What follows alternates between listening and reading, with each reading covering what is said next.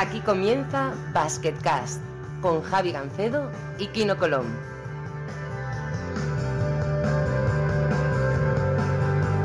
Hola a todos y bienvenidos al cuarto programa de Basketcast, un programa muy especial para nosotros porque tenemos nuestro primer invitado, eh, Kino Colón, buenas, lo primero. Eh, buenas, ¿qué tal? Eh, hemos traído un invitado de, de calidad. Estamos subiendo el nivel del programa, vamos, pasos agigantados. Sí, sí, por si no tenéis bastante con nosotros, aquí tenemos ni más ni menos que Alexis Martín Tamayo, eh, Mr. Chip en internet. Eh, Alexis, buenas, buenas, ¿qué tal? ¿Cómo estás?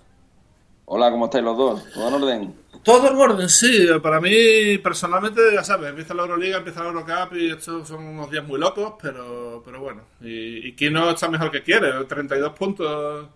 El bueno, bueno, bueno, qué escándalo del otro día, ¿vale?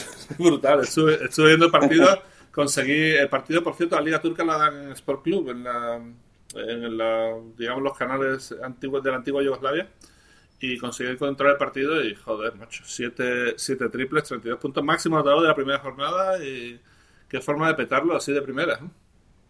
Sí, la verdad es que empezamos bastante bien, empezamos eh, muy bien, aparte, bueno, el club está muy ilusionado porque es su primer partido la historia en primera división y tenía muchas ganas de ganarlo, trajeron hasta una orquesta, eh, muchos estudiantes y tal, entonces hubo un ambiente bastante, bastante bonito. Y bueno, pues al final pues, salió uno de esos días que, que empiezas a, a hablar un poquito más grande y la verdad es que disfrutamos mucho. Yo no sé, pero si hay una cosa que Alexis y a mí nos une desde hace muchos años es nuestra gran pasión por la selección española. Y, hombre, lo de. La verdad es que estás en racha. Entre la canasta que metiste el otro día y empezar en una liga nueva eh, sin, sin, referencias de, de, una forma tan espectacular, eh, estás casi en el mejor momento de tu carrera ahora mismo. Sí, la verdad es que, la verdad es que sí. Eh, me están saliendo bien las cosas. Esperemos que, que dure mucho tiempo. Eh, al final, bueno, pues en, en, Rusia pues también había tenido tres años buenos, pero bueno, empezar de esta forma pues siempre, siempre es una incógnita porque bueno, vas a una liga nueva, eh, no sabes un poco cómo, cómo te adaptarás al equipo y de momento pues la cosa va muy bien, esperemos que, esas semanas pues eh, siga igual y que nos podamos afianzar en puestos de, de playoff y estar ahí arriba todo el año. Alexis, tú estabas en el campo, ¿no? El día de, el día de que Kino metió la canasta decisiva contra Letonia, ¿no? Eh, la verdad que tengo que reconocer que, el día, que en el momento de la canasta no estaba. O sea, me pasó una cosa, tío. Eh, fui a ver el partido eh, a pie de pista. Yo creo que tenía el mejor asiento de, to, de, todo, el, de todo el pabellón. Pues es que, vamos, es que estaba ahí tocando a los jugadores prácticamente. Y, y fui con mi hija y con mi mujer eh, allí al, al pabellón, de, al palacio. Eh, y cuando quedaban 5 o 6 minutos, creo que estábamos 13 arriba. Y la verdad que la, la parte superior de, la, de, las gradas estaba vacía, la de, la de, uno de los fondos, la otra no. Pero el pabellón había muchísima gente. Eh, no, sé, no sé cuántos caben ahí, yo creo que cabrán pues 12 o 13 mil, pues habría, no sé si habría 8 mil personas o por ahí más o menos. Y, y, era ya tarde, ¿no? Eran, pues el partido empezó tarde y digo, joder, eh, a ver si vamos a tener algún problema, porque fui en, no, no llevé coche ni nada, ¿no? Digo, a ver si vamos a tener algún problema para volver, que la niña mañana tiene que ir al cole, estamos 13 arriba, no queda nada, venga, vámonos ya, joder, que... que... Me cago en 10, macho. Tardamos un ratito en, tardamos un ratito en, en, en pillar un taxi, porque aunque salimos prontito, eh, eh, no pasaba por allí nada, por Goya no pasaba nadie, estaban cortadas las calles y tal y en cuanto me monto en el taxi le digo, pon, pon ahí un poco que nos enteremos de cómo va la, de cómo va la cosa. No estaban dando el partido en ninguna radio, eh, me cojo el me cojo el móvil y cuando miro el móvil digo, pero qué, pero qué coño es esto que estamos uno abajo, digo, ¿qué ha pasado aquí, macho? Y, y, seguí y seguí la seguí el final del partido pues por la aplicación de la por la aplicación de la FED, por el por el vivo de la FED, digo, digo, tiene narices, macho, Digo, que haya visto el partido entero y me, digo, me esté perdiendo esto. Y cuando metió en la canasta aquí al final, digo, bueno, lo que faltaba ya, macho. bueno, ganamos. Quisimos dar un poco de, de, emoción al partido, porque es verdad que cuando faltaban 5 o 6 minutos, estábamos en el banquillo, pues un poco mirándonos como diciendo, ya esto ya está un poco acabado. Entonces empezaron a meter triples, empezamos a perder alguna pelota tonta. Y se nos pusieron ahí, bueno, nos asustamos un poquito, la verdad. al final salió todo bien. Sí, la verdad es que, bueno, al final estas cosas lo que tienes, te relajas y, y, hoy en día, tanto a nivel de clubes como a nivel de selecciones, es muy difícil que un equipo no tenga cuatro o cinco jugadores de calidad, ¿no? O sea, que al final te la puede liar prácticamente cualquiera. Bueno, yo quería decir que a Alexis lo conozco desde hace tiempo. Uh, él dijo una vez en un vídeo que, lo único bueno que sacó de la carrera fue, fue conocerme a mí y yo prácticamente puedo decir lo mismo de él, ¿no? O sea, los dos estudiamos ingeniería de teleco en Sevilla y bueno, eh, un poco la diferencia académica es un poco la diferencia de followers, ¿no? Él era un alumno brillante y yo del montón, ¿no? Pero, pero bueno, cuéntalo tú, a ver que...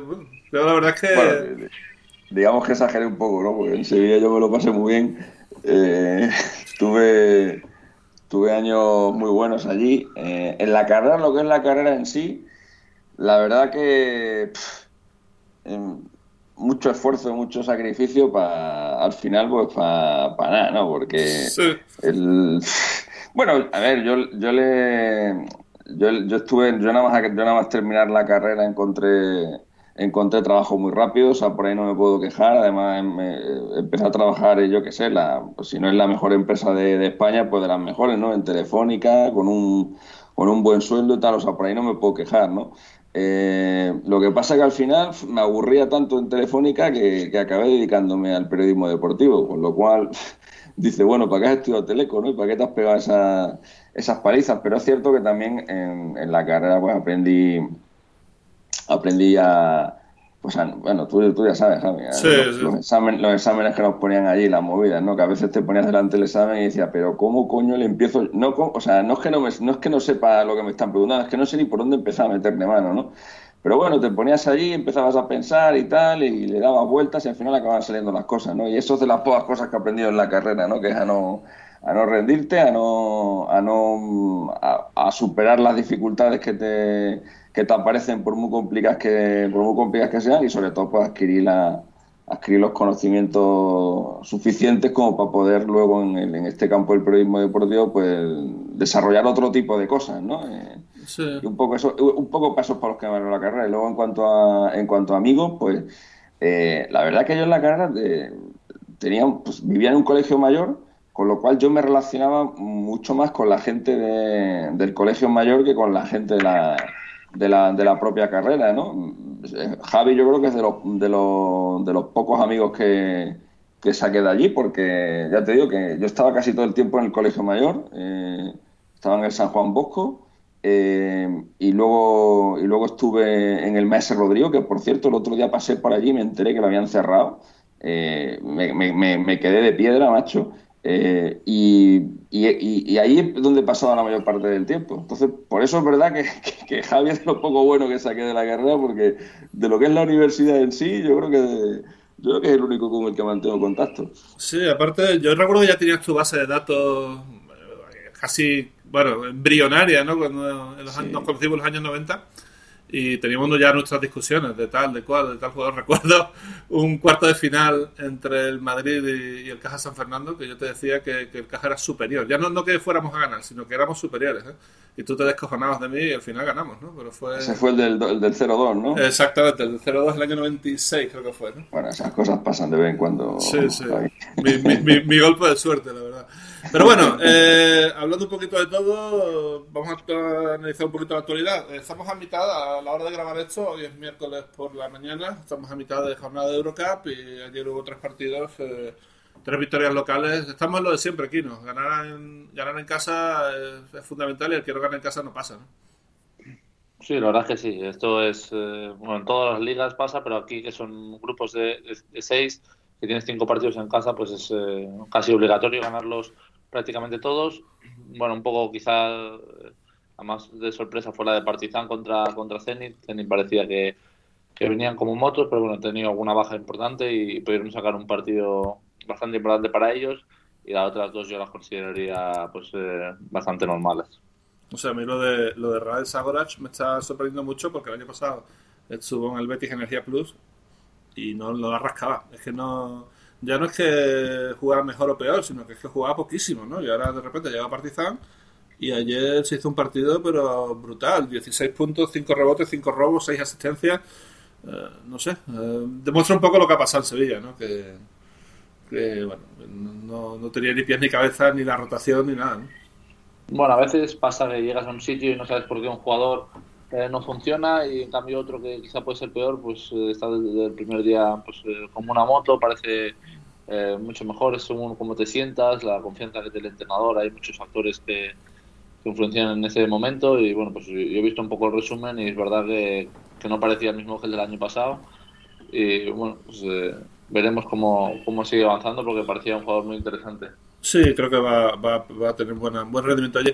Alexis, sé que de buena tinta que sigues bastante bien en la Euroliga, que te gusta mucho y que ves todos los partidos que puedes. Lo que no sé si la Eurocup la controlas o no. La verdad que controlar, controlar no la controlo. En la Euroliga soy, soy fanático total. De hecho, muchas veces, eh, porque sabes que coincide la Euroliga con la, con la Europa League, eh, y muchas, muchas veces la gente me pregunta, joder, ¿por qué no das datos de la Europa League y tal? Digo, mira, para mí los jueves y los viernes son sagrados, macho. Yo estoy jueves y viernes pendiente de la, de la Euroliga, estoy bien, veo todos los partidos que, que puedo, me, me, saqué el, el, League Pass en su momento y ahí estoy, ahí estoy todo el rato. Y, y, la, y la Euroliga la sigo muchísimo. Eh, la Eurocup no tanto, macho, porque la Eurocup me coincide con las Champions y la Champions no la puedo, la Champions no la puedo dejar. Eh, y me coincide también con, programas de radio, porque además en la radio hacemos la, las Champions, pero no en la Europa League. Entonces eh, sigo resultados, veo un poquito cómo van la, veo un poquito cómo van las cosas, pero al nivel de detalle que la seguís vosotros ni de coña. Yo sé que yo sé que Kino es un fanático de la, de la Eurocup, porque la ha jugado, la ha jugado un montón de veces y tiene un montón de, un montón de récords allí. Euroliga creo que ha jugado una vez nada más, ¿no? Sí, jugamos un año con, con Kazán, sí. Sí. me acuerdo de un partido ahí que hiciste contra contra Vasconia que fue una que fue una barbaridad, macho. Eh, el, sitio, el sitio que me conocía me quiso pasar por detrás de los bloqueos, y, pero bueno, yo creo que, que, en la época de Bilbao no tiraba igual que en la época de, de y le metí 5 o 6 triples y me miraba con una cara como diciendo, tú, que esto en Bilbao no lo decías muy, muy, a menudo. sí, sí, sí, yo me acuerdo de ese partido, ese partido lo vi en, lo vi en directo y la verdad que la verdad que te saliste, macho. Pero sí, fíjate, me sorprende, joder, que, un tío como tú, macho, solamente ha jugado una temporada en Euroliga, tío. Una cosa. Es una Joder, ahora mismo el base titulado de la selección española, que les, lo escuché yo el otro día, es Cariolo. Nuestro, base, nuestro primer base es, es, Kino. Y sí, me sorprende, macho, que solo. También es verdad que lo de. Que lo de las licencias.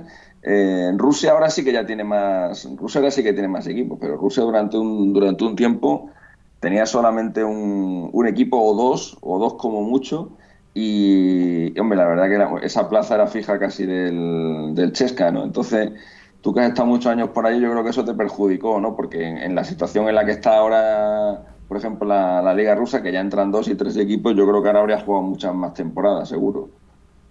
Sí, eh, bueno, estos dos últimos años pues hemos estado luchando hasta, hasta el último momento porque solo entra uno aparte del, del y bueno, tuvimos el año pasado las semifinales con el, con el Kimki a partido único en, en Moscú y bueno, estuvimos muy cerca y al final perdimos. Si no, yo creo que este año pues, me hubiera quedado ahí en, en, Euroliga y bueno, pues al final son cosas que, que tiene la vida. Al final en Turquía lo va a tener más fácil, ¿no?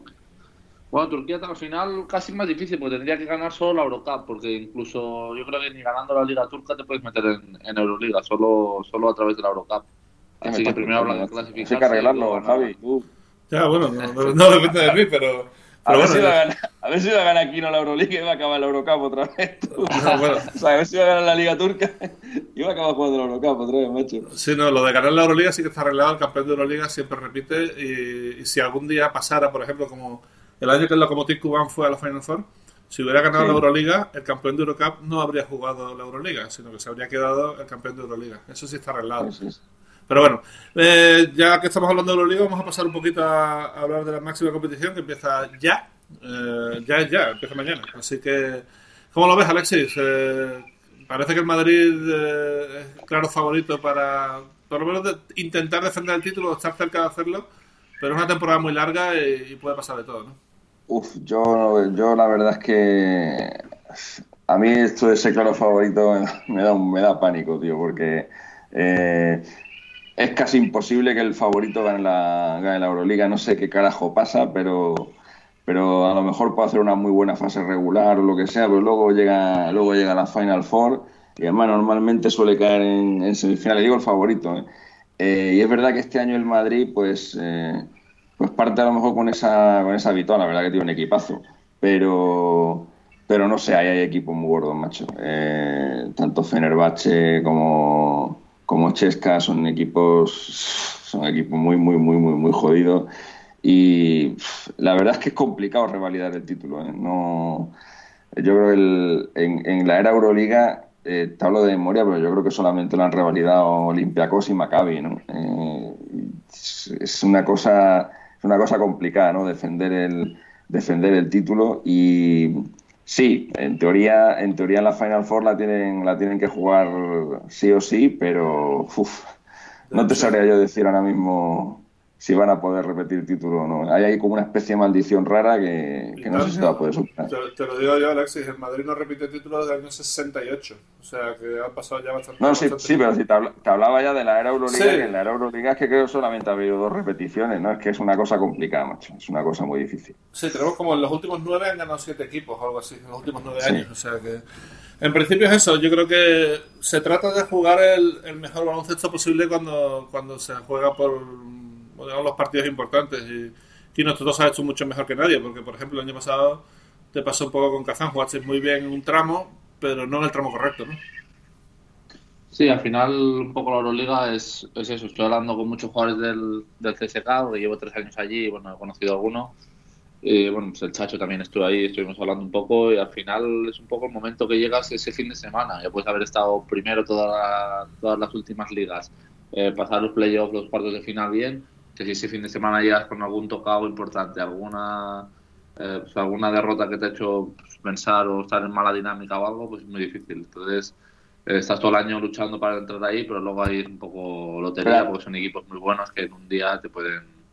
pero a ti, Kino, a ti, Kino, ¿te gusta, eh, ¿te gusta que tu deporte sea, sea así? Porque el, el, el, baloncesto tenemos que, tenemos que reconocer que es un deporte raro. Es un deporte raro porque es un deporte en el que hay dos, dos fases en todas las competiciones prácticamente, que son la fase regular y la fase, la fase de playoff, que la fase regular dura eh, normalmente 6-7 meses, que la fase de playoff dura un mes como mucho, eh, bueno, en la Euroliga ni eso, ¿no? Eh, y, y, al final te acabas jugando la temporada en un mes y no importa y no importa para nada lo que hayas hecho antes, ¿no? Porque se ponen los contadores a cero cuando termina la regular season y ahí y yo no sé si a los jugadores, a los jugadores a los que os dedicáis a esto, os gusta, os gusta que el básquet sea, sea así. Sé que es un, sé que es un modelo establecido desde hace muchos años, pero tío, al final, el, el, barrido que pegó eh, Chesca el año pasado en la liga regular y al final te quedas en un partido en semifinales, pues dices, joder, pero esto.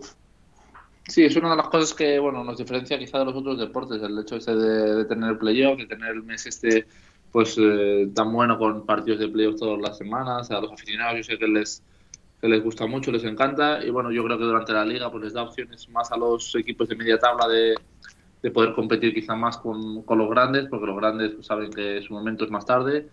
Y al final, pues a final de año, pues saben los grandes que se han de poner ahí en, a, tope. Entonces, bueno, yo creo que es un sistema que lo tenemos ya, ya dentro y a mí personalmente, bueno, sigue, sigue me gusta. Es... Eh, es verdad que quizás se podría premiar un poquito más al campeón de la liga regular de alguna manera, pero al final los playoffs yo creo que son mágicos una vez que los juegas, una vez que los disfrutas. Eh, pues bueno, es algo, una experiencia totalmente diferente. Al final ganar una liga, por ejemplo, jugando contra el penúltimo en tu casa, pues eh, no da tanta satisfacción como ganar al, segundo mejor en un partido playoff, ahí en un quinto partido o un séptimo partido. Al final son situaciones que, que son muy buenas tanto para el aficionado como para, para los jugadores y yo creo que, bueno, que es positivo. Y la Final Four como evento, hay que decir que debe ser probablemente el mejor evento deportivo de Europa, casi casi, ¿no? Eh, cuatro equipos luchando por el título a vida o muerte, la verdad es que tiene un drama y un digamos una intensidad que no tiene que no tiene bueno, supongo que la final de la Champions será parecida claro, pero... lo, lo, la espectacularidad no, no está, está, está claro no y para el aficionado y para el aficionado es fantástico no lo que pasa es que, claro, eh, eh, esta temporada pasada el Chesca, la temporada anterior el Real Madrid. Eh, yo me imagino ahí, a, por ejemplo, a Pablo Lasso, ¿no? En, la, en la 16-17 diciendo, diciendo a los chicos, dice, bueno, pues nada, hemos arrasado la liga regular, pero no lo vamos a jugar todo en, en un fin de semana. Y claro, dice, joder, macho, con la con las palizas que nos hemos tenido que pegar, con los viajes que hemos tenido que hacer, con la cantidad de, partidos que hemos tenido que jugar, que es cara con el formato nuevo de Euroliga de, de, 30 partidos, y que al final se resuelva todo en 48 horas, Pues sí, le da, un, le da una emoción, le da una emoción tremenda, pero al final lo que acaba pasando es que, es que no siempre gana, gana el mejor, por lo menos el equipo, el equipo más regular. Eso y eso en el deporte es jodido de asimilar, ¿eh? que no que no siempre gane gane el mejor, gana el que ha sido mejor durante un fin de semana. Bueno, eso lo quisieron hacer un poco la Liga Rusa también, que como llevaba muchos años ganando el CSK, pues claro, playoff a 5 o 7 partidos, el CSK no le gana a nadie de, de Rusia, seguro. Entonces, bueno, lo quisieron cambiar y quisieron hacer una Final Four. Eh, la hicimos el año pasado y ahora la han, quitado porque no, no les acaba de, de, convencer. Pero bueno, la, la, idea era esa, a ver si alguien podía derrotar a un partido único. Claro, pero, pero fíjate, el, pero fíjate el absurdo, Guino. O sea, al final, al final te montas un sistema de Final Four para que no gane el CSK, que es el mejor y que se supone y que se supone que es el que tiene que ganar. O sea, entonces, ¿de, qué estamos hablando aquí, macho? Pero bueno. En fin, bueno, que, Kiro, quería preguntarte una cosa que es, eh, bueno, ya que vives cerca de los jugadores de Fenerbahce, si has tenido ocasión ya de hacerte algún amigo por ahí o de ver a alguien, ¿no? Pues de momento no los he visto. Yo también estos edificios en los que vivimos son enormes y hay como cuatro o cinco bloques eh, muy seguidos y prácticamente iguales.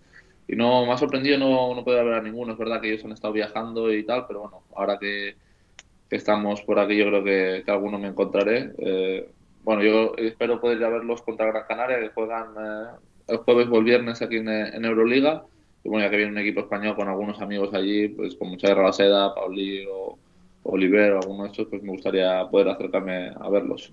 Sí, te vas a hartar de baloncesto en directo, ¿eh? Teniendo un partido por semana y teniendo a Fenerbahce, a Darusafaka, a, Galatasaray en Eurocup. Sí, lo que pasa es que Darusafaka, bueno, como, como dato un poco curioso, eh, nosotros ya sabes que, ya lo expliqué, que vivo en el lado asiático, pero jugamos en el europeo. Entonces el día antes de, de partido ya vamos al lado europeo y dormimos allí.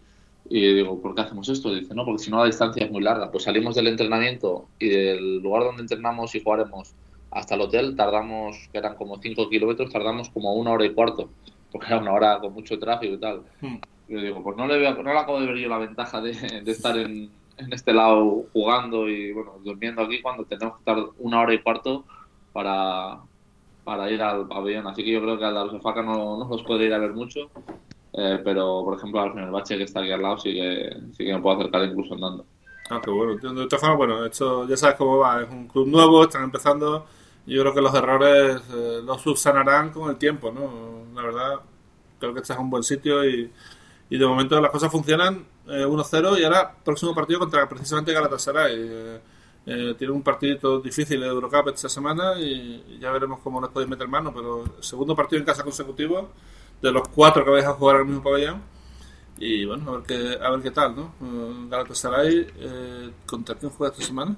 Contra Ulm en, en Ulm, es un viaje complicado, podéis, podéis sacar ventaja de ello, ¿no? Sí, la verdad que la verdad que sí. Ellos tienen un partido complicado, un viaje también. Siempre los viajes son duros, se van acumulando. Es verdad que es al inicio de temporada, pero yo creo que, bueno que estamos preparando bien el partido. Yo creo que tendremos eh, opciones seguro para, para ganar. Es un equipo muy físico, eh, ya lo demostró contra contra Andorra. Y bueno, yo creo que, que nosotros pues bueno somos un equipo más diferente, quizá eh, con más tiradores, con mejor IQ. Yo creo un poco de baloncesto y por ahí les tenemos que, meter mano y esperemos que, poder sobrepasar su defensa física y poder ganarles el, segundo partido que sería pues, histórico para nuestro club. Oye, ¿Slaughter es tan madridista como dicen o es postureo? Un poquito más, un poquito más incluso. Me sorprendió que una persona, bueno, un, extranjero, un americano, sea tan eh, del Madrid. Él dice que lo que más echa de menos es ir a ver todos los partidos de, del Madrid de fútbol, que era era un loco que iba todos los días sin excepción. Eh, bueno, tiene camisetas de todos los jugadores, conoce a varios jugadores por lo que tengo entendido. Y por ejemplo, los martes o los miércoles, que yo veo Eurocup en, mi casa, él ve la Champions League de siempre y más si juega a Madrid. Así que, eh, bueno, es, gracioso porque también tuvimos un partido en pretemporada de fútbol y el tío intentaba hacer bicicletas y tal, pero ya sabes que a los americanos les, les cuesta más y fue muy gracioso verlo. Bueno, eh, Alexis, te acordarás de aquella, ¿no? Que, que Slaughter fue a Múnich a aquel partido que ganó 0-4 en Madrid y se metió allí en el campo con la gente y tal, ¿no? Sí, y luego le hicieron también, eh, no sé si fue celebrando un título de liga o celebrando un título de Euroliga, le hicieron al, equipo de, baloncesto, le hicieron un homenaje en el, en el Bernabéu y la verdad que el tío montó un show allí, montó un show de escándalo, macho. Estaba allí en su estaba ahí en su salsa. Sí, sí, es un, es un tipo es un tipo curioso, macho. Es un, espectáculo, es un espectáculo. Sí, sí, sí, sí, la verdad es que sí. Además es un, es un, es un poquito trotamundo, ¿eh? Porque va a pasar, bueno, también le pasa a muchos, a muchos jugadores americanos, ¿no? Son muy poquitos los que los que estilo JC Carroll y tal acaban acaban asentándose en un sitio, casi casi todos acaban pues eso, pasando pasando de un club a otro y a, a Lotter le pasa le pasa esto también. De hecho juega contra Darussafaka pronto y supongo que ese partido estará motivado porque es su ex equipo, así que veremos. Eh, bueno, estadística y baloncesto, Alexis. Eh, supongo que una de las cosas que más te gusta del baloncesto es que los números son tanto más importantes que en muchos deportes. Quizá el béisbol sea el único sitio donde más se mira eh, el tema de los números, pero el baloncesto sí que tiene un componente estadístico importante, ¿no? Sí, la verdad que es un, es un campo es un campo abierto, ¿no? Para, para los que nos gustan los números y los datos. Eh, en, el, en el básquet, la verdad que hay, hay de todo, hay un montón de. Hay un montón. A ver, luego en el fútbol, aparte de los goles y las asistencias, mm, siempre aparecen, aparecen por ahí eh, aspectos estadísticos eh, secundarios, ¿no? que también se pueden, que también se pueden analizar. Pero es que en el baloncesto, aspectos estadísticos principales hay muchísimos, ¿no? Eh, que si puntos, que si rebotes, que si asistencias, que si, que si tapones, que si pérdidas, que si robo, y se contabiliza todo, ¿no? Entonces, eh, seguir, eh, desde ese punto de vista, seguir un deporte como el básquet para mí es, para mí es un, es, una, es un chollo, ¿no? Porque, porque ahí pasa de todo y se pueden encontrar un montón de, de curiosidades fantásticas, ¿no? Además es un, es un deporte que a diferencia del, que a diferencia del fútbol, se juega mucho más a menudo, ¿no? Eh, se dice que se dice que la gente que juega un partido de fútbol no está lista por ver a jugar otro hasta hasta tres días después, ¿no? Sin embargo, en, en el básquet, pues ya, ya vemos sobre todo en, los, en los torneos de selecciones que se juegan en, en verano que, que, salen que salen un partido detrás de otro, ¿no? Entonces al final eh, tiene un montón de, de cosas que son súper atractivas el básquet para los para los que nos dedicamos a esto, ¿no? que es al, tema de los al tema de los datos, aunque aunque he de reconocer que cuando cuando yo me pongo los jueves y los viernes a ver Euroliga, hombre, si pasa algo eh, súper súper relevante, pues sí, lo, lo busco y, me puedo, pero yo normalmente lo que hago es disfrutar de los partidos, eh, verlos verlos a gusto, además voy de un partido a otro, me vuelvo loco, voy para allá, voy para acá, este está más igualado, dejo este otro, nada, me lo paso en grande, me lo paso en grande viendo, viendo Euroliga y eso, si, a veces, si alguna vez pasa alguna cosa realmente destacada, pues nada, me abro mi base de datos y la, y la busco. Bueno, yo eh, quiero te voy a contar una de este señor que, que, pasó el año pasado, que es de loco, o sea, pero absolutamente loco, no te lo vas a creer. Eh, resulta que había un partido de Valencia en casa, no recuerdo el rival, eh, que 10 jugadores distintos metieron triples. Entonces yo no me di cuenta, es un dato que no me pasó, los estadísticos se fueron, yo me quedé solo en la oficina trabajando y cuando salió pues rueda de prensa que está Chus Reta pues lo dijo, dice, hemos metido 10 jugadores triples, no sé qué, digo, eso tiene que ser un récord, si no es récord es poco. Los estadísticos no estaban, no sabía cómo mirarlo, ¿qué hago? Eh, le mando un WhatsApp a Alexis. Y digo, tío, mira, a ver si me puedes mirar esto. Y digo, bueno, llámame en 5 minutos. Y lo llamo y le dice, dice, bueno, estoy en El Salvador, estoy aquí firmando autógrafos, tío. Digo, pues mira, me pasa esto, ¿qué tal? le explico lo que pasa y dice, bueno, vale, dame 15 minutos. Y el tío en El Salvador con su ordenador, para de estar allí con la gente, lo mira y me, lo, y me manda el dato y dice, sí, es récord. Y el último, hay 5 o 6 veces que han metido 9 jugadores distintos al mismo equipo en triple. La última vez fue con el Chesca contra el F hasta el día.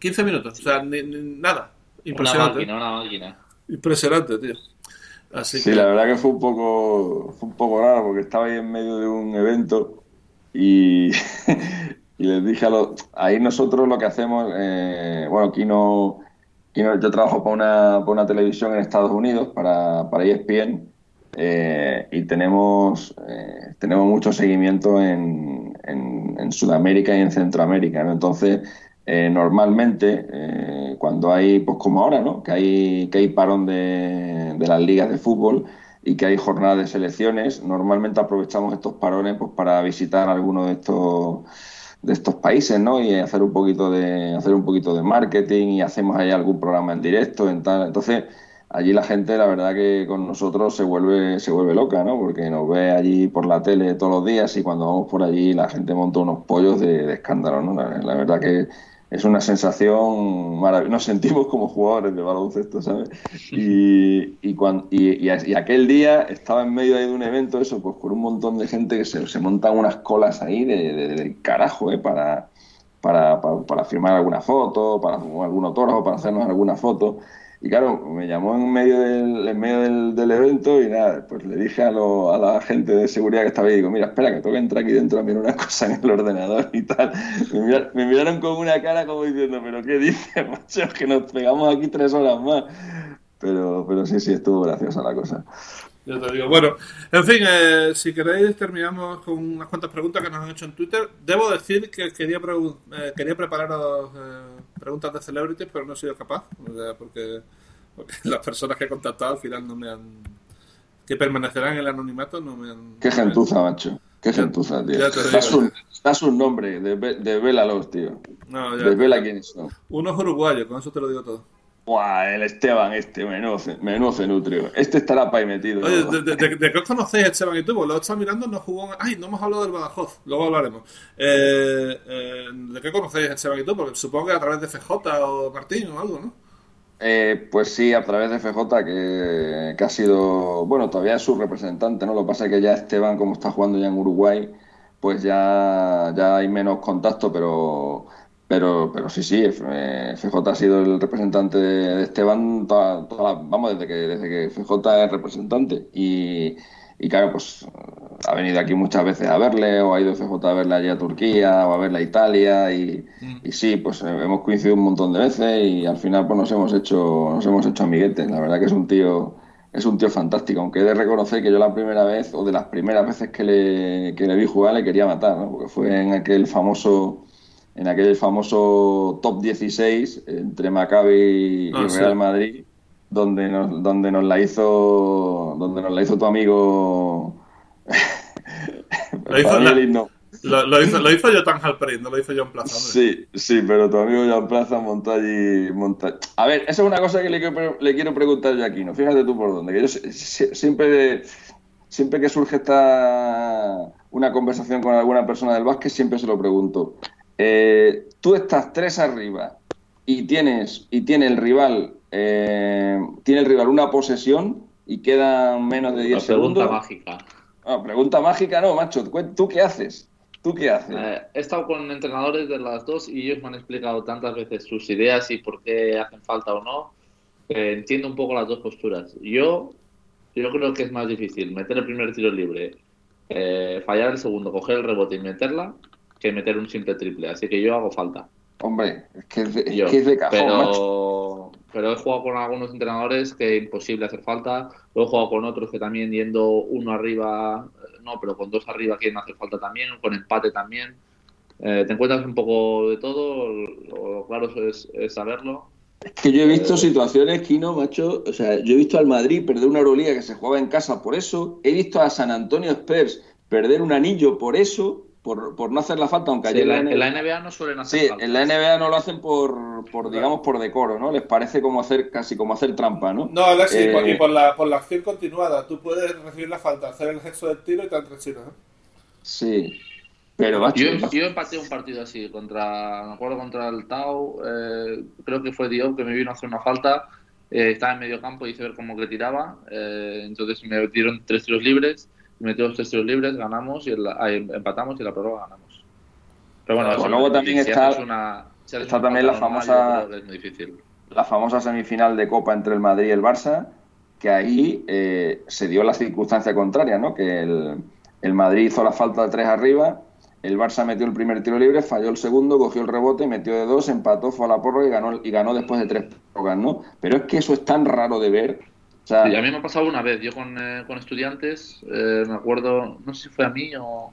Yo creo que fue a mí que me hicieron la falta, que metí el primero, fallé el segundo y Guille Rubio, si no me equivoco, eh, cogió el rebote, la metió y ganamos en la prórroga también. Pero eso yo creo que es mucho más difícil que el simple hecho de, de meter un triple, que bueno, que una, una buena finta o yo qué sé, incluso un tablerazo, te puedan forzar la prórroga, yo lo veo, yo, yo creo que es mejor opción hacer falta. Yo lo he Bueno, que nos, que nos- yo- nos hemos liado con eso, Javi, pero venía a cuento de lo de, de lo de Esteban, que Esteban jugó aquel día el partido y recuerdo que después de que Halperin forzó, forzó la prórroga y ganó, y ganó Maccabi en la prórroga y dejó al Madrid fuera de la Final Four, recuerdo a Esteban, eh, que era un cachondo, haciéndole gestos al público, sacándole la lengua y tal, y aquel día le quería matar, macho, pero fíjate lo que, es- lo que es la vida. Ya te digo, eh, Kino, ¿tú has tenido contacto con Esteban Batista o, o has conocido alguno de sus codos íntimamente o algo? o? Yo he jugado con él un año, un Ah, año, un año y medio. Fue la verdad. Fue labrada. Eh, la verdad es que, claro, cu- cuando jugaba conmigo iba perfecto, porque cuando se hacía espacio y en la zona, la verdad es que era, si le sabías dar bien la bola, era falta o canasta, eso, eso seguro. No sé cómo, cómo se lo hacía, empezaba a dar las vueltas estas que hacía él pivotando. Y la verdad es que tenía bastante, bastante efectividad el tío. La verdad es que se ha hecho, ha hecho una buena carrera para, para el cuerpo que tenía, porque digamos que no era muy, muy grande tampoco. Sí, no, pero era, era fuerte y se movía bien. Bueno, eh, vamos a ver, vamos a hacer tres preguntas, si os parece bien. Eh, la primera es sobre NBA. Dicen que qué récord estadístico es más difícil de superar. El 73-9 de los Warriors, 55 rebotes en un partido de Chamberlain, 30 asistencias, 6 de 6 finales. Yo creo que yo creo que los 55 rebotes, joder, es muy difícil que se vuelva a dar, ¿no? Nada, imposible. Imposible. Todos los, todos los récords de todos los récords de más de, de más de 30 rebotes en la NBA son, son de los años eh, 60 por ahí. Na- nadie se ha vuelto a acercar a esa cifra. Recuerdo partidos de, creo que hay uno de Rayon Rondo hace, hace pues no sé, 10 o 12 años en, el que dio, no sé si fueron 22 o 23 asistencias, o sea, a las 30 asistencias eh, recientemente eh, sí que ha habido gente que se ha acercado a los 55 rebotes de Chamberlain, eso, eso me parece imposible. Y hacer, hacer, hacer lo que hicieron lo- los Warriors, pues hombre, si lo han hecho dos equipos en, en, en 20 años, pues quién te dice que no se puede repetir, ¿no? El, el, el Perú está un poquitos partidos en la liga regular, ¿no? Y lo del 6 de 6 de, de LeBron, pues yo creo que también, si, si caes en un buen equipo y se inicia una dinastía, pues yo creo que también, que también lo puedes conseguir. Pero lo de los 55 rebotes, vamos, eso me parece Sí, imposible. Yo no recuerdo a nadie haber cogido ni 40 en los últimos 30. vamos, Recuerdo una vez Michael Cage cogió 35, una vez que estaba luchando por el, por el título de máximo reboteador y la última jornada el tío se puso las pilas y, y supongo que también los compañeros le ayudaron a coger más rebotes, pero consiguió 35, estamos hablando de 55. O sea, de loco, no sé qué piensas tú, Kino, pero 55 rebotes eso no puede ser, ¿no? Ah, estoy de acuerdo, estoy de acuerdo. Yo creo que 55 rebotes, bueno, prácticamente imposible. Es que hay muchos partidos incluso entre todo el equipo cogen 55. Entonces, no, yo, yo creo que es el, lo más difícil, vamos. Vale. Oscar Antonín le pregunta a Alexis que del total de horas que te dedicas a tu trabajo, ¿qué porcentaje de ellas le dedicas al baloncesto? Pues. No lo sé, a lo mejor un. Un 15, un 20%. Puede ser, más o menos. Sí, O sea, más o o sea, menos. o sea, más de lo que la gente cree, pero tampoco. Hombre, mucho más. Mucho más. Mucho más. Yo, a mí el baloncesto me encanta. Yo. De hecho, de hecho, a ver, no te voy a decir que me guste más que el fútbol, pero, pero están a la par. De hecho, yo he trabajado en el mundo del básquet y no, y no en el del, digo, en el mundo de- del básquet a nivel profesional y no en el del fútbol, ¿no? A mí el, a mí el baloncesto me, me encanta, me encanta Bueno. y le dedico muchísimo tiempo. Ahí quería yo llegar. Círculo de Badajoz. Eh, tuviste al equipo primero eh, en la liga entonces LEP, que solamente había una, como ahora. Bueno, ahora hay dos, y de plata, pero en la época solamente había un grupo único de LEP. Y un año tuviste, eras como una especie de director deportivo del Badajoz, fichaste ya un Comas, eh, tenías dos americanos, Horton y no me acuerdo quién era el otro. Pero, sí, y bueno, cuenta un poquito esa experiencia porque esto es una cosa que prácticamente nadie sabe, ¿no? Pues bueno, eh, la verdad que él era un equipo nuevo, le habíamos comprado la plaza, creo que fue a Pineda, eh, en la primera temporada de la LEP, estoy hablando de la temporada 97-98, eh, esa fue la primera temporada de LEP, eh, y, y- y a- que ascendió fue en Labrada, y uno de los equipos que jugó esa temporada eh, no, no renovó contrato con la federación, vendió su plaza, se la compró Badajoz y hicimos un equipo de cero. Eh, un equipo que además no tenía, no tenía un duro. Eh, porque nos habíamos, gastado toda la pasta en, comprar la, en comprar la plaza y no había, y no había dinero. Entonces tuvimos que hacer un equipo de, pues de chavales muy jóvenes o de, o de tíos ya muy, muy, muy, muy talluditos, ¿no? que estaban ya en el, en el, tramo, en el tramo final de su, de su carrera.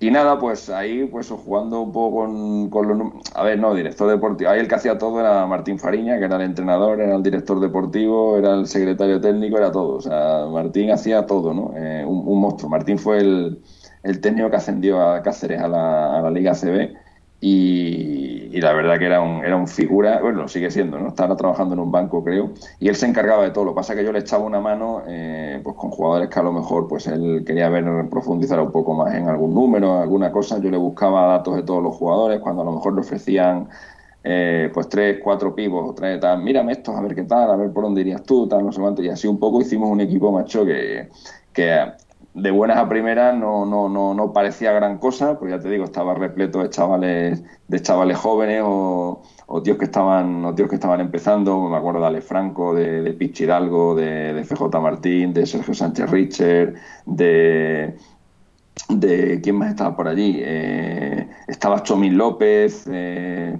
bueno, era un, era un equipo de, gente de gente buena o de algunos ya que estaban ya pegando ya los últimos coletazos, ¿no? Pues Paco García, eh, Antonio Benítez.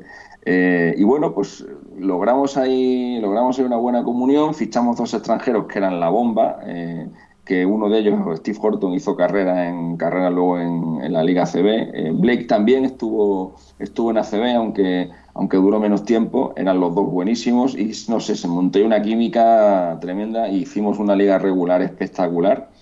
Eh, creo que perdimos seis partidos en toda la liga regular. Era una liga regular en la que estaban equipos de ACB de toda la vida. ¿eh? Ahí en esa, en esa temporada, en la, en la LEB, eh, te estoy hablando de memoria, pero estaba, estaba Gijón, estaba Briogán, estaba Córdoba, estaba Orense, estaba Ferrol, estaba Alicante, eh, estaba, estaba Huelva, eh, que también estuvo un montón de años en, en, ACB. O sea, era un equipo, era una liga, era una, estaba Menorca, era una liga, Tenerife, una liga chunga, ¿eh? una liga chunga, y en esa y en medio de todos esos transatlánticos apareció por allí un equipo recién creado con un presupuesto de, mierda y, le, ganamos a todos. Hicimos, hicimos primero de la liga regular eso, con solo seis derrotas en, no sé si fueron 25 o 26 partidos que se jugaron en aquella temporada regular.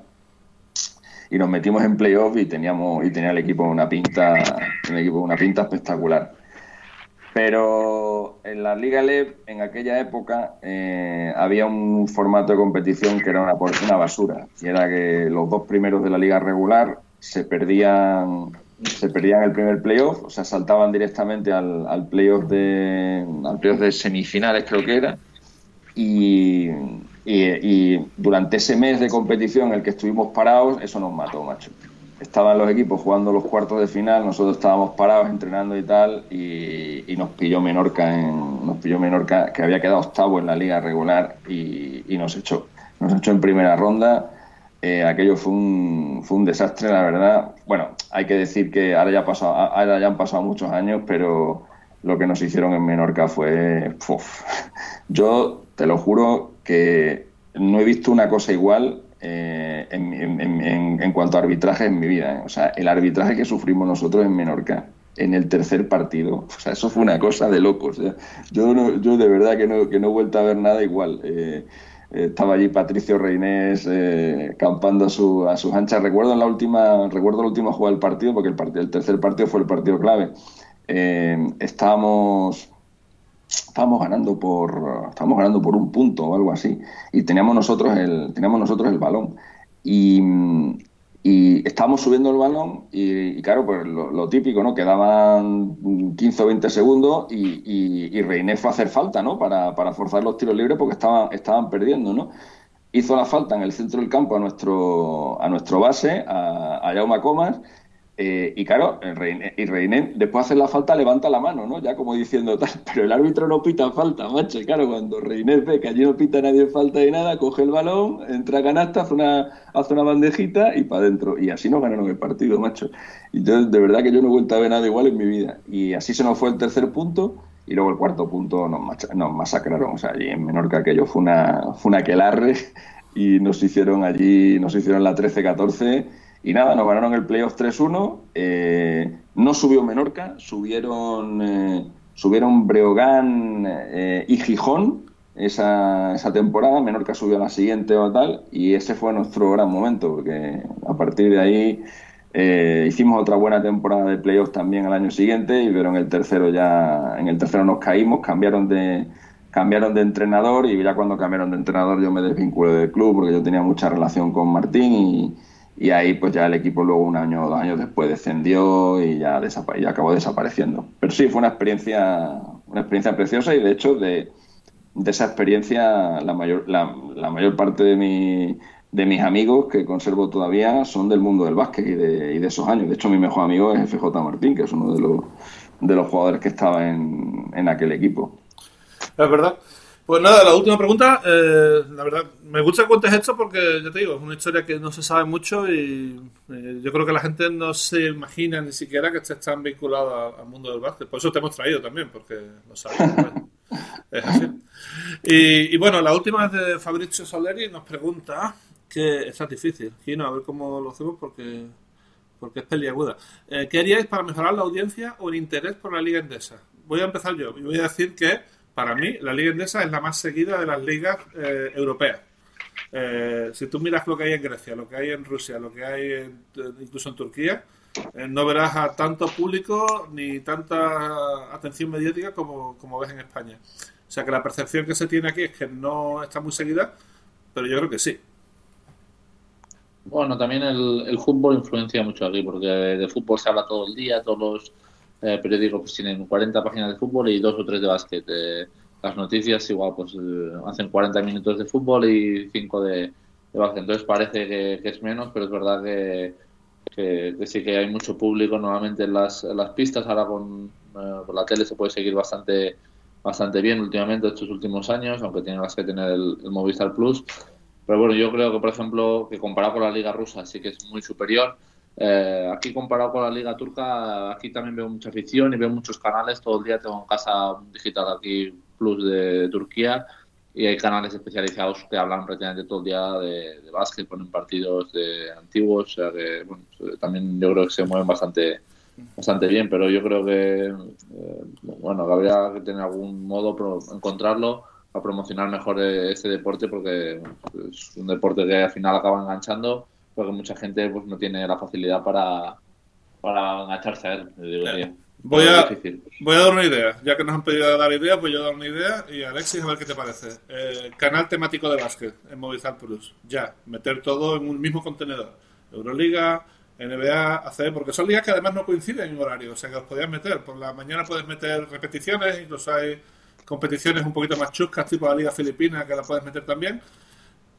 Canal de básquet. Y, y sobre todo acceso fácil, que no lo pongan en un canal que hay que sacar un paquete básico y luego pagar un plus para ver 400 canales, incluido el de básquet, sino un acceso, digamos, sencillo a él.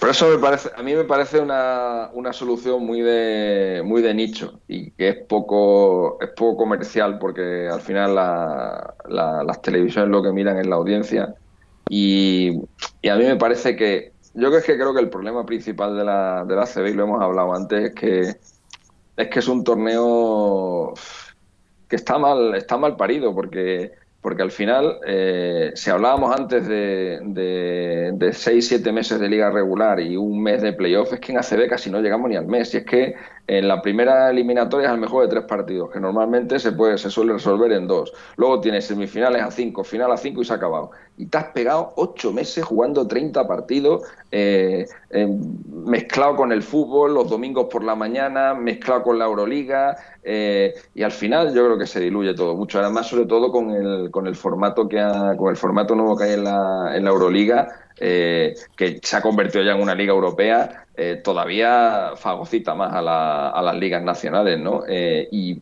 yo creo que la ACB se pierde ahí con, es, con esos horarios diferentes que hay, que si ahora voy el domingo por la mañana, que si ahora el, domingo por la tarde a las seis, que si no, que si el sábado, eh, no hay tampoco un horario, un horario unificado. Ya te digo, eh, al final van pasando la jornada una y otra y otra y otra y otra y otra y al final sabes que es nada, porque al final Vasconia, el Madrid, el Barça, Unicaja, eh, salvo alguno que se te meta ahí de, rondón, son los que van a estar en playoff, son los que se van a jugar el, el pescado y yo creo que eso pasa, el, aparte de lo que comentabas tú, de a lo mejor hacer un canal mediático y tal, yo creo que eso, eso pasa por, por reducir, la, reducir la liga regular, no sé si reducir el número de equipos o no sé cómo lo deberían de hacer, o dividirlo en dos grupos o algo de eso, eh, y meter más caña a los, a los playoffs, pues, algo parecido a lo que hacen en la, en la NBA, que en la NBA al final te pega dos, dos casi tres meses de playoff, que es lo que le, que es lo que le mola a la gente. Y aunque la temporada regular sea muy, muy larga,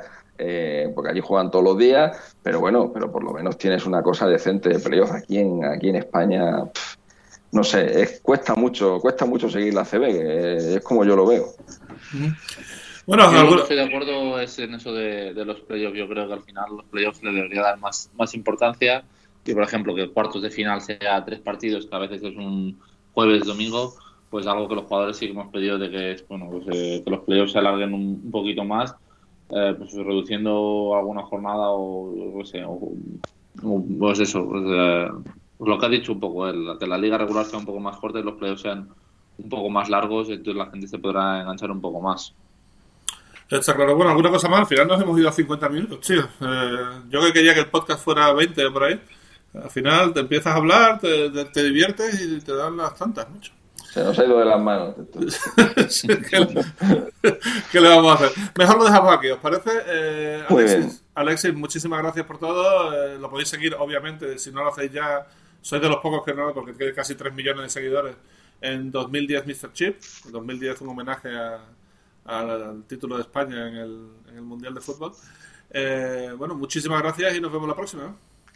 Nos vemos en la próxima, que sigáis que sigáis haciendo vuestros podcasts. Eh, para mí que sean largos, ¿eh? porque yo os digo que yo como trabajo por las noches, eh, lo que suelo hacer, pues, porque si no me, si no me, a ver, cuando estás trabajando de noche puedes hacer dos cosas, o, o drogarte para mantenerte despierto, o ponerte algo de fondo para para, para, para mantenerte despierto. Y yo lo de la droga no me ha dado por ahí todavía. Entonces, pues yo utilizo de todo tipo de recursos, que si podcast, que si programas de radio, que si películas que ya he visto y que con escucharlas simplemente puedo seguir algo para mantenerte pues hasta las 5 o las 6 de la mañana trabajando. Y a mí, pues vuestros podcast pues me, me sirve para eso, para para divertirme, para entretenerme mientras trabajo y evidentemente si son de 50 minutos, para mí mejor que sean mejor de 50 que de 15. ¿eh? Sé, sé que tenéis que trabajar un poquito más, pero yo de verdad con lo, con lo agradecería. Veremos la semana que viene, que por cierto tenemos a Fran Fermoso, comentarista de, de Movistar Plus como invitado, tipo muy sarcástico, más sarcástico incluso de lo que parece en la tele y que espero que espero que saque ese punto ahí en el, en el podcast, veremos. Eh, Kino, muchísimas gracias, nos vemos la semana que viene. Muy bien, hasta la semana que viene. Venga, y gracias a todos por el seguimiento. Nos vemos eso, la semana que viene.